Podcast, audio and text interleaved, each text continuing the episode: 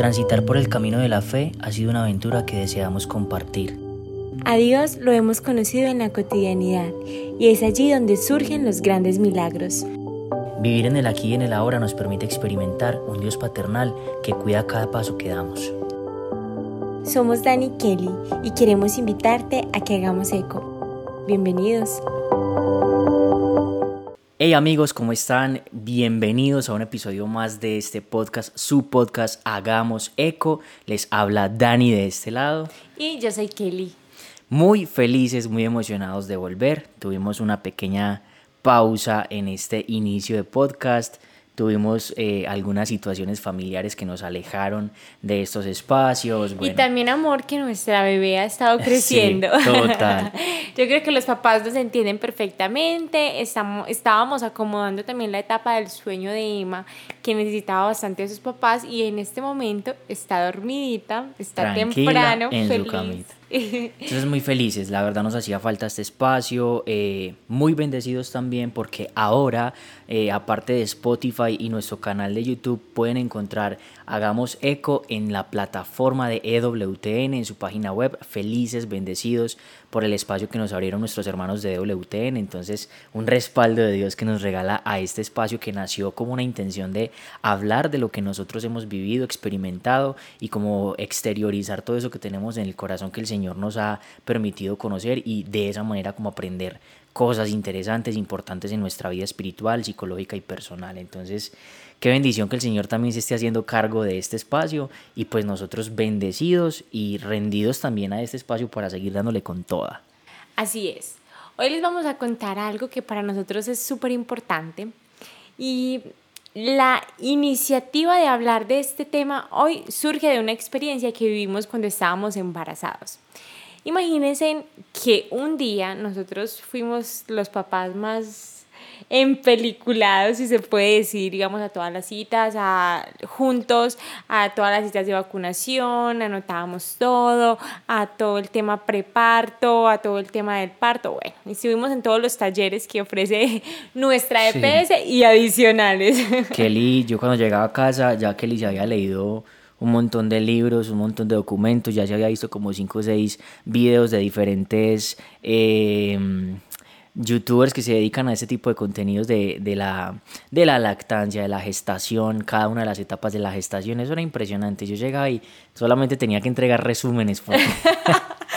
Pero les voy a contar un, una anécdota. Hice como dos cursos de la respiración en el momento del parto. Y se le olvidó respirar. y en el parto se me olvidó respirar. Gracias a Dios le había contado a mi esposo todo lo que había aprendido. A mí se me olvidó, pero a él no se le olvidó. Yo, creo Yo respiré 16 horas seguidas, muchachos, con ella. Así que terminé más mareado yo que Dani estuvo parado las 16 horas acompañándome. A él no se le olvidó respirar y fue la mejor compañía del mundo. Les vamos a grabar también un episodio sobre este tipo de cosas, pero les estaba contando que en una de esas citas que asistimos en el momento del embarazo, fuimos a una de vacunación, llegamos, nos sentamos y yo tengo algo en la cara, no sé qué es, pero es un letrero que dice, habla conmigo. yo resulto hablando con toda la gente. Mi esposo me despidió un momentico y yo ya estoy hablando con el de lado, con el de allí, con, bueno, me encanta conversar con las personas y se sentó al lado de nosotros, estábamos esperando que nos atendieran. Una señora llegó con una bebecita preciosa, nosotros embarazados y se sientan con una bebecita preciosa al lado de nosotros.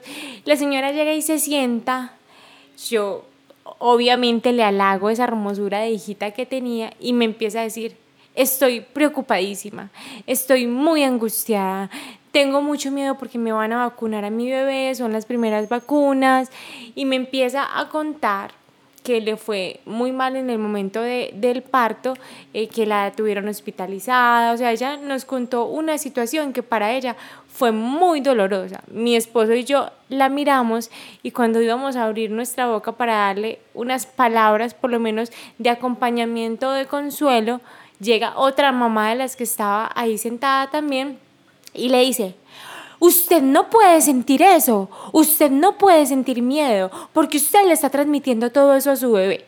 No sienta eso. La cara de esta mamá inmediatamente cambió. Y para nosotros en ese momento fue como, ouch. Como señora, cállese señora. fue como, no, nos duele, nos duele porque no nos han enseñado de una u otra manera cómo reaccionar cuando el otro tiene un dolor o cómo le ayudo a la otra persona a transitar por sus emociones, cómo no iba a estar preocupada si tuvo un momento de mucha dificultad, si tenía miedo de que su bebé se le enfermara. Hoy que tenemos a Emma, nosotros decimos, sí, los papás pasamos por ese tipo de miedos. ¿Y cómo le digo yo a alguien, no sienta eso? No sienta lo que usted está sintiendo, no tiene derecho a sentirlo, cuando es todo lo contrario. Tienes derecho a sentirlo. Y por eso este episodio lo quisimos llamar la importancia de sentir. Y vamos a empezar hablando, desarrollando un asunto que se, se, bueno, viene de generaciones atrás de manera muy arraigada, que es la invalidación emocional, pero que hoy se conoce científicamente, a través del concepto, a través del desarrollo, a través del trabajo psicoterapéutico, que es una realidad y es la validación emocional. Venimos de generaciones que han invalidado completamente lo que sentimos y que no podemos sentir, ¿vale? Y eso ha hecho muchísimo daño, pero somos la generación que viene de cierta manera cambiando un montón de conceptos, un montón de teorías desde la crianza, desde el trato hacia el otro, desde el preocuparnos por alguien más y desde salirnos de nosotros mismos para trascender con un otro. Entonces la importancia de salir de esa, eh, de esa filosofía que venía muy arraigada de las generaciones atrás de nuestros padres, nuestros abuelos, y poder nosotros hoy sentarnos a decir, oíste, es importante sentir y tus emociones tienen validez y son necesarias porque de verdad tienen que ver muchísimo con tu salud física y espiritual. A mí me parece sorprendente cómo fue, y le pregunto mucho a mi mamá, a mi papá, a los conocidos, a los pacientes que acompañamos, como por ese proceso de crianza, porque uno dice, ay, no, pues que le diga que no llorara, por eso no, no, no, no, lo voy a, no voy a dañar al niño, ay, que le diga que los hombres no lloran, no hace nada de malo, pero bueno, cuando uno crece y empieza a guardar sus emociones, empiezan a despertarse ansiedades, depresiones y un montón de cosas, uno dice, no, eso sí es importante. O sea, los estudios de crianza ahora dicen, sí es importante. Sí, estamos en una época diferente y obviamente pues ellos no tuvieron los recursos que nosotros tenemos, entonces educaron a partir de sus recursos. Sí, entonces es muy teso tú pedirle a alguien que haga algo que no conoce exactamente.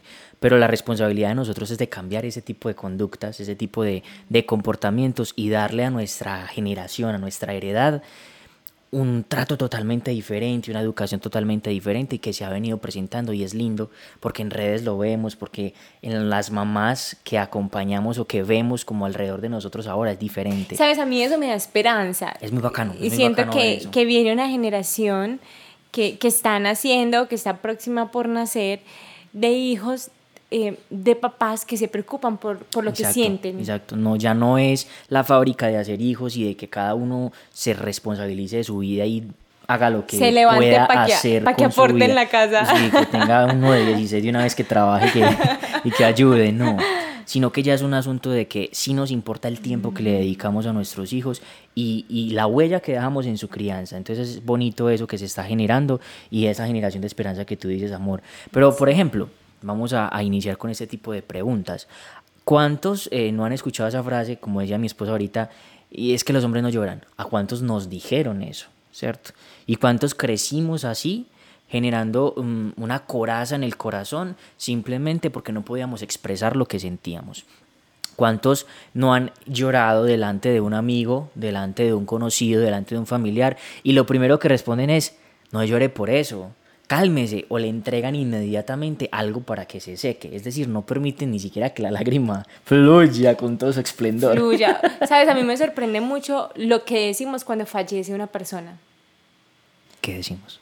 Como, ay, pero está en un mejor lugar, mm, eh, no quisiera verte triste, sí, sí, sí. Eh, no, pero ya está con Dios, tranquilo, no llores. Todo el tiempo, todo el tiempo estamos No lo vas a dejar descansar. Exacto, todo el tiempo estamos generando como una bola de, de, de, excusas alrededor del dolor para que, porque nos incomoda a nosotros que la otra persona esté en una expresión emocional. Es muy teso eso. Te incomodas primero tú que la otra persona. Tú estás llorando y yo me incomodo porque tú estás llorando. No, no sé qué genera a nivel cultural que estás incómodo tú en vez de la otra persona. O cuando hay un malestar, cuando hay una molestia, cuando hay un niño llorando en una rabieta, tiene derecho a sentir, pero nosotros somos los, los que nos incomodamos alrededor de. O cuando hay una euforia descontrolada también. O sea, cualquier tipo de emoción, el que se incomoda no es la persona que está viviendo la emoción del momento, sino el otro. Entonces, claro, a nivel social eso también no está bien visto o no estuvo bien visto.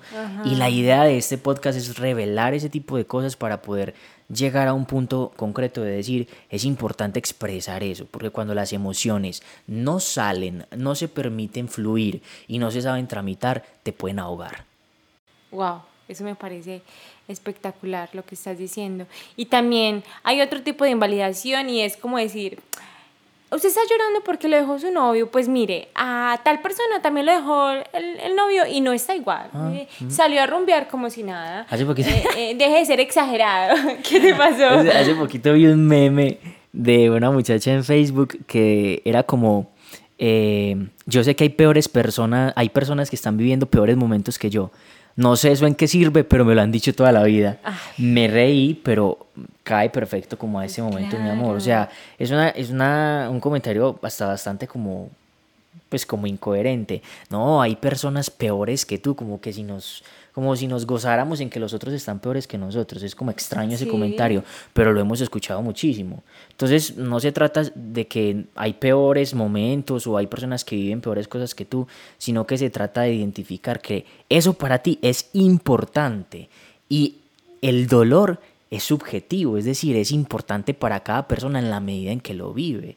Para mi esposa puede ser una bobada que yo me genere que, a mí me moleste algo, que me ponga triste algo, pero es mi espacio, es mi historia, es mi momento, es mi herida y para mí va a significar muchísimo. Entonces, aquí hablamos de muchas cosas, amor, de la importancia del respeto del otro, la empatía, por ejemplo.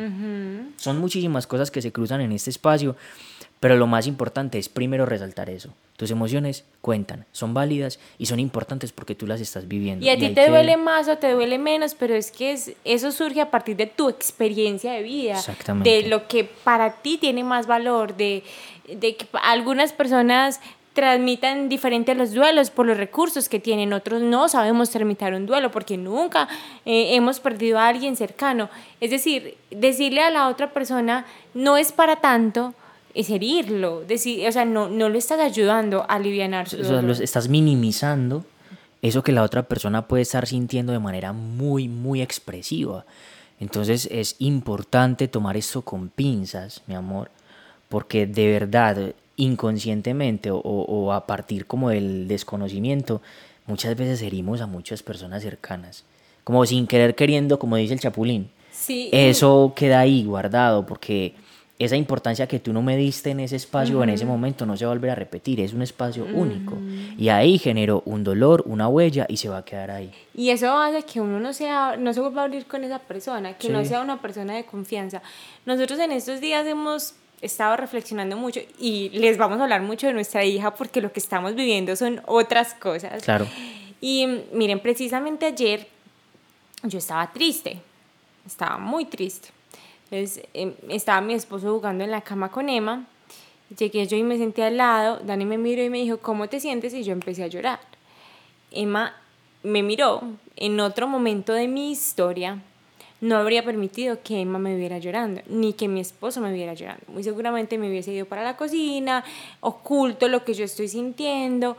Pero una de las cosas que hemos hablado con Dani es que queremos que Emma nos vea como personas en las que ella se pueda desahogar, en las que ella pueda poner sus sentimientos. Entonces, yo como le voy a pedir a Emma que cuando llegue de la escuela y que le pasó alguna situación y se sienta triste, llegue y diga, mamá, papá, quiero llorar y se siente a nuestro lado a llorar, eh, porque si, si nunca lo vio en nosotros, si nunca vio que nosotros también tenemos dolores, que también tenemos tristeza, que también tenemos alegrías.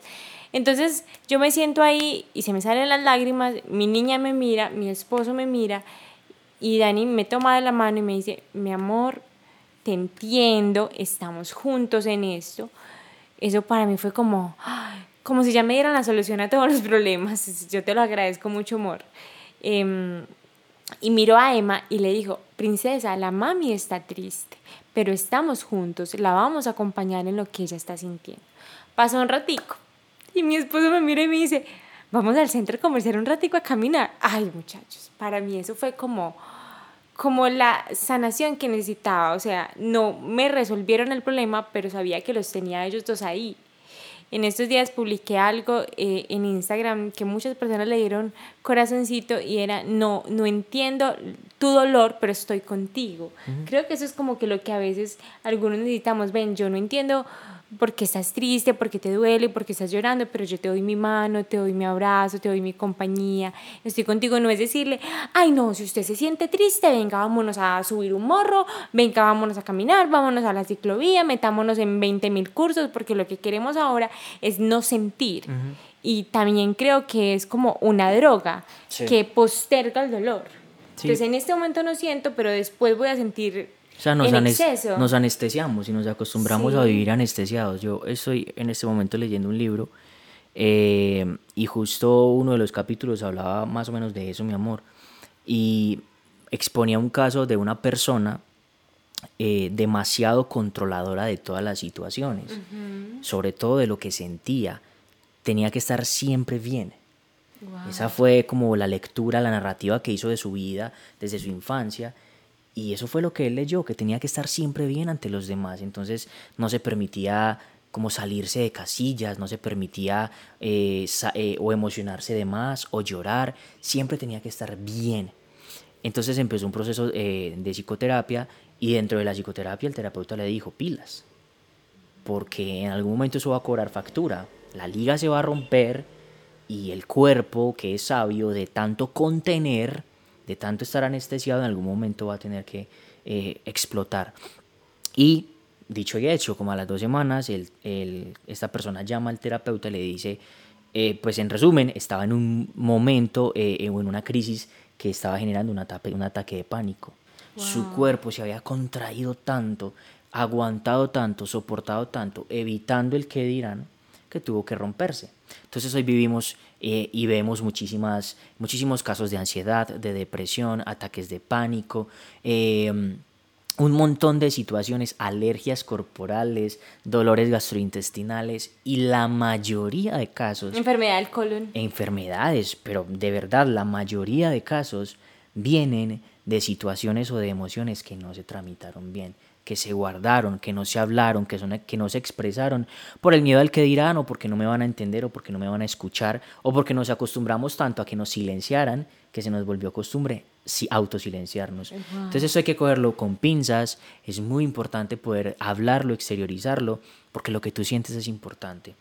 Y de verdad, lo que decía ahorita es cierto, cuando las emociones no salen, no fluyen, te pueden ahogar, te pueden taponar y en algún momento el cuerpo va a explotar en una enfermedad, ya sea psicosomática, ya sea gastrointestinal o muchas veces, que esto se está estudiando muy fuertemente de manera científica, mi amor, es tan delicado que incluso el trámite de las emociones está directamente proporcionado en una estadística que no recuerdo el documento en este momento, pero también del despertar del cáncer.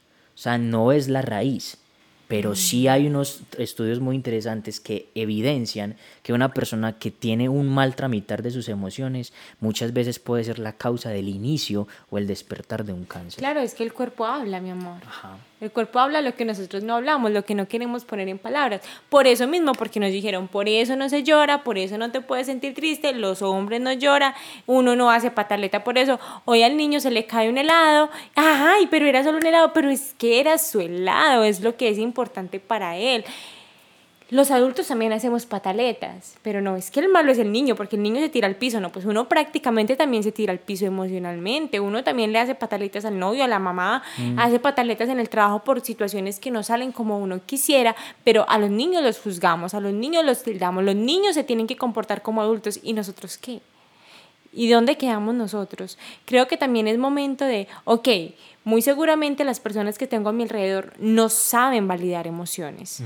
Muy seguramente explicarle esto a los adultos va a ser muy complejo, pero tú puedes empezar a validar tus propias emociones. Si te dicen, no llores, oye, esto para mí es importante y me genera dolor. como ponerse en una posición de defenderse, o sea, es, es mi historia, es, es, mi vida, o sea, no, no, no en el sentido de ser grosero, sino en el, en el saber expresar, pues es que en realidad yo soy el que estoy sintiendo, la que estoy sintiendo esto, las emociones son naturales del ser humano, yo creo que ya lo habíamos dicho en algún podcast, o sea es nuestra genética. El Señor en su sabiduría nos dotó de ciertas emociones para poder expresar todo eso que vivimos. Y es lo que nos diferencia de otras razas como los animales. O sea, nosotros somos un ser evolutivo. Y que nos permiten adaptarnos a, a, lo que sobrelleva la vida. Y por eso desde el lenguaje podemos hacer esas apreciaciones y poder vivir una vida conforme a lo que dicta Dios, una vida de felicidad, una vida de armonía, de coherencia, porque tenemos eso, el lenguaje, el pensamiento, y podemos expresar eso que sentimos. Y también poniéndolo en, en, en, como en una mirada de fe, es necesario atravesar las emociones que no son tan eh, podríamos decir, tan cómodas para algunos de nosotros. Eh, que, pereza, sentir tristeza, sentir aburrimiento, no quiero sentirlo, pues tienes que sentirlo porque eso te va a permitir llegar a otro punto, de, despertar en otro tipo de, de cosas de nuestra vida, decir, wow, entonces mira, si esto me pone triste, ¿yo qué voy a hacer con esta situación? Esto me va a ayudar como a despertar, sí, mi amor. Y la vida es dinámica, mi amor. O sea, ¿qué sentido tendría vivir una vida monótona? Pues, ¿En qué nos diferenciaríamos de los robots? Y ahorita que está de moda la inteligencia artificial. Ajá. ¿Qué hace diferente la inteligencia artificial que sabe tanto ahora del ser humano? Ese componente biológico que tenemos nosotros, de sentir, de expresar, de reírnos, de llorar, de bailar. Eso es lo lindo de ser humanos y, y, es lo lindo de respetar también las dinámicas que la otra persona vive. Entonces también hablamos, como decía ahorita, de empatía, de yo no sé tú qué estás sintiendo porque no estoy en tu cuerpo, no estoy en tu piel y no... no, tengo no conozco tu historia. Incluso aunque se nos muera nuestro mismo familiar, tú lo vas a leer diferente a mí, tú vas a hacer el duelo diferente a mí y eso tiene que respetarse. Porque de verdad, eh, Hace poquito lo escuchábamos de una amiga en una prédica, somos personas simbólicas y el significado es importante, lo que para mí significa algo va a ser diferente para ti y eso tiene que respetarse y de verdad, de verdad que si esto lo aprendemos a tramitar, a trabajar en nuestras vidas, nos ahorramos muchos malestares innecesarios desde la emoción que pueden desencadenar en enfermedades incluso terminales. Entonces, pilas, pilas, pilas con eso, mis hermanos. Ahora, como para recapitular, entonces la invalidación emocional son aquellos mensajes que le damos a los demás que impiden que se expresen, donde les decimos lo que tú sientes no es importante, no lo debes sentir así, o ahora que está tan de moda todo el tema del coaching, de entrenar, de tú eres fuerte, tú puedes, un montón de situaciones. No necesitas a nadie. No necesitas a nadie. no necesitas nada más, entonces eh, eh, eh, el miedo es para los perdedores, tienes que luchar, no, no, no, no, no, espera, yo tengo que transitar todo, yo también tengo que tener miedo por, por más seguro que esté uno de decir es que este es mi proyecto, es que aquí voy a meter todos mis ahorros, a uno le da miedo. Uno no está completamente seguro de que eso va a funcionar. Pero ¿qué tiene que ver esto con la espiritualidad?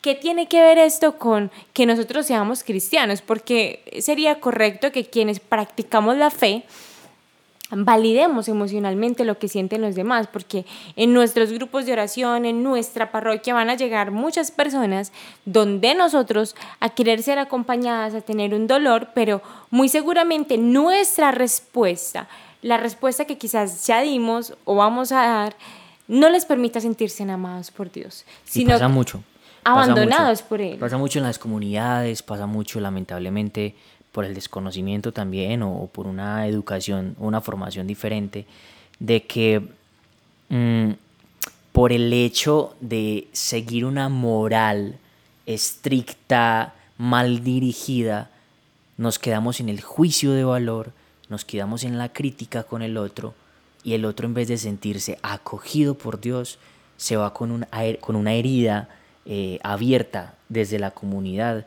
eh, que a la larga va a terminar siendo una herida desde la iglesia y que a la larga va a terminar influyendo en la relación de esa persona con Dios. Entonces yo creo que también es un llamado, mi amor, porque muchas veces los consejeros en las comunidades, los guías, los líderes, eh, no solamente estamos ahí de bonitos, y voy a ser un poquito brusco con esto, no, vamos no estamos ahí de bonitos. Tenemos que tener la, la, decencia, por lo menos, de ponernos a estudiar un poquitito. Más allá de la espiritualidad, más allá de la Biblia, de verdad, a veces, a veces, a veces es mucha Biblia y poca humanidad. Entonces, poder confluenciar, sí, o sea, poder confluenciar esto, nuestro discurso cristiano, nuestras, nuestra ideología, nuestra fe, nuestros principios, pero también ligado a lo que el Señor a través de a lo que Dios a través de Jesús nos enseñó tanto, humanidad el amor por el otro, por el prójimo, la entrega por el otro, porque solo a partir de ahí vamos a poder trascender. Entonces, protegernos mucho en las comunidades y nuestras iglesias y nuestras parroquias, de poder aceptar la historia de vida que trae la otra persona, sin juicio de valor, porque el Señor nunca juzgó a nadie, porque aquella prostituta que llegó e iba a ser apedreada, Él simplemente le dijo, ¿qué te hace diferente a ti eso del resto? Perdonó su pecado, no peques más, andate conmigo, todo bien, pasemos rico y delicioso. Entonces nosotros quienes nos creemos, creemos muchas veces, creemos, quienes nos creemos muchas veces para decir, eh, tú no entras o tú sí entras en mi comunidad y a través de cualquier situación, te juzgo o no te juzgo. Como si por el hecho de ser creyentes estuviéramos en un nivel superior a quienes no lo son. ¿Mm? ¿Cierto? Como yo me sé más versículos bíblicos que tú, a mí esto me, me disgusta mucho de cuando pasan nuestros hermanitos eh, de otras religiones a, a evangelizarnos no, no entran con un mensaje de esperanza, sino entran a decir, ¿usted sabe qué dice en tal capítulo de la Biblia? No, no, señora, no sé. Entonces, como que nos quieren hacer quedar como en ridículo. Y nosotros también muchas veces lo hacemos. Queremos que el otro quede en ridículo. Usted no sabe qué es esto. No, no lo tiene que saber. Yo estoy aquí para enseñarte, yo estoy aquí para acompañarte. Yo estoy aquí en ese momento para hacer los oídos o los brazos de, de mi Señor, porque ese, ese es el llamado que nos está haciendo a cada uno de nosotros. No porque uno seamos creyentes y otro no lo sean, estamos en un nivel superior. Todos necesitamos de una u otra manera que alguien nos reciba, que alguien nos consuele. No tenemos la verdad absoluta. La verdad sin empatía es crueldad. Decirle al otro es que... Eh, no tienes que estar triste por esto. Eh, eso que tú estás haciendo es pésimo. Eh, ese trabajo que te quedó muy mal hecho porque es que yo tengo que decirle a la gente porque es que si no, no vas a aprender. Tu, tu, rol no es ese, tu rol no es de jefe y, y, de una otra manera y subordinado, sino que nuestro rol es de pares que se enseñan con amor.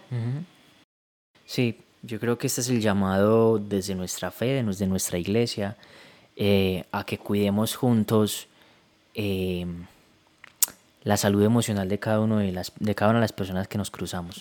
De los fieles, de los feligreses, de las parroquias y de los jóvenes de nuestra comunidad, de las personas que nos cruzamos y que nos dicen, oíste, vos que estás más cerquita de Dios, ¿por qué pasa? Vos que estás más cerquita de Dios, ayúdame a orar por esto. Y, con amor y con bondad eh, recibir eso.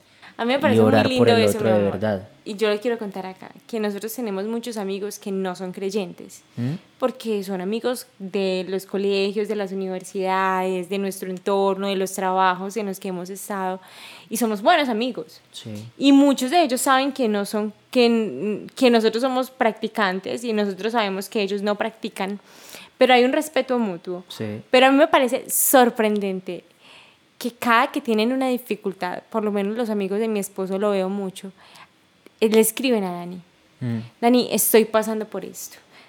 Y aunque no oren ellos, le dicen, Dani, puedes orar por esto. Bueno, eso me parece tan lindo. Es lindo, es lindo. Pero también es eh, eh, como ese, ese resultado o ese fruto de que sea lo que sea que estén viviendo, no hay juicio. O sea, porque se mira con amor el asunto. Y yo creo que ahí está la clave. Entonces es bonito eso que sucede y le sucede a muchos también. Pero nada, el llamado de este episodio es ese. Cuidemos nuestras emociones, eh, aprendamos, estudiemos, leamos un poquito de cómo aprender a tramitar, a transitar por la emoción y poder exteriorizarla, poder hablarla a tiempo, poder vivirla a tiempo. La emoción no se va a quedar ahí todo el tiempo. La emoción tiene un efecto de campana, se llama. Inicia y termina. Entonces déjala fluir, permítete llorar lo que tengas que llorar. Permítete abrazar y gozarte el tiempo que necesites hacerlo, o enojarte cuando lo tengas que hacer. Una cosa es el enojo, otra cosa es la ira, y otra cosa es con quién descargamos el enojo. Si sabemos de verdad poder transitar por la emoción de manera asertiva, eso va a ser una carga menos en la vida y vamos a poder ser personas más felices, más tranquilas y sobre todo más saludables, porque eso también es higiene de, la salud, es una higiene espiritual, es una higiene emocional, de poder estar limpios y no descargarnos con los que no tienen nada que ver, sino poder descargarnos con lo que tiene que ver o con los que tienen que ver de la manera más bonita posible. Y hoy queremos hacerles una invitación especial y es que en sus oraciones le, le pidan al Señor que les regale, que nos regale esa habilidad de ser validador del otro, de acompañar al otro a transitar sus emociones, de ser empático con lo que está sintiendo desde la comprensión y desde el amor, de decirle al Señor, yo quiero pedirte que me regales en el corazón o que le des a mi vida la potestad de que muchas personas que necesiten hablar, que necesiten ser escuchados o que necesiten un abrazo puedan venir a mí y puedan sentirte a ti le, pedimos muchas veces tantas cosas lejanas, quiero ser una super vocalista, quiero ser un super predicador, quiero ser un super, super, super, pero en realidad lo que deberíamos ser es unos super escuchadores, unos super contenedores, unos super abrazadores de, de lo que está viviendo el otro y quizás desde allí podamos transformar o ayudar a transformar sus historias. Uf, amén. Alguien alguna vez me dijo que la mayor teología era el amor. Ahí la dejamos. Ahí la dejamos. Amigos, yo creo que vinimos otra vez con toda. Vamos a estar mucho más juiciosos otra vez grabando nuestros contenidos, publicándoles recurrentemente. Vamos a ajustar un poquito el tiempo de publicación. No sabemos si lo vamos a seguir cada 15 o cada 20. Les vamos pero contando. Ahí les vamos contando. Por favor, suscríbanse, guárdenos en sus corazones y en sus oraciones. Y la buena para todos. Compartan. Dios los bendiga.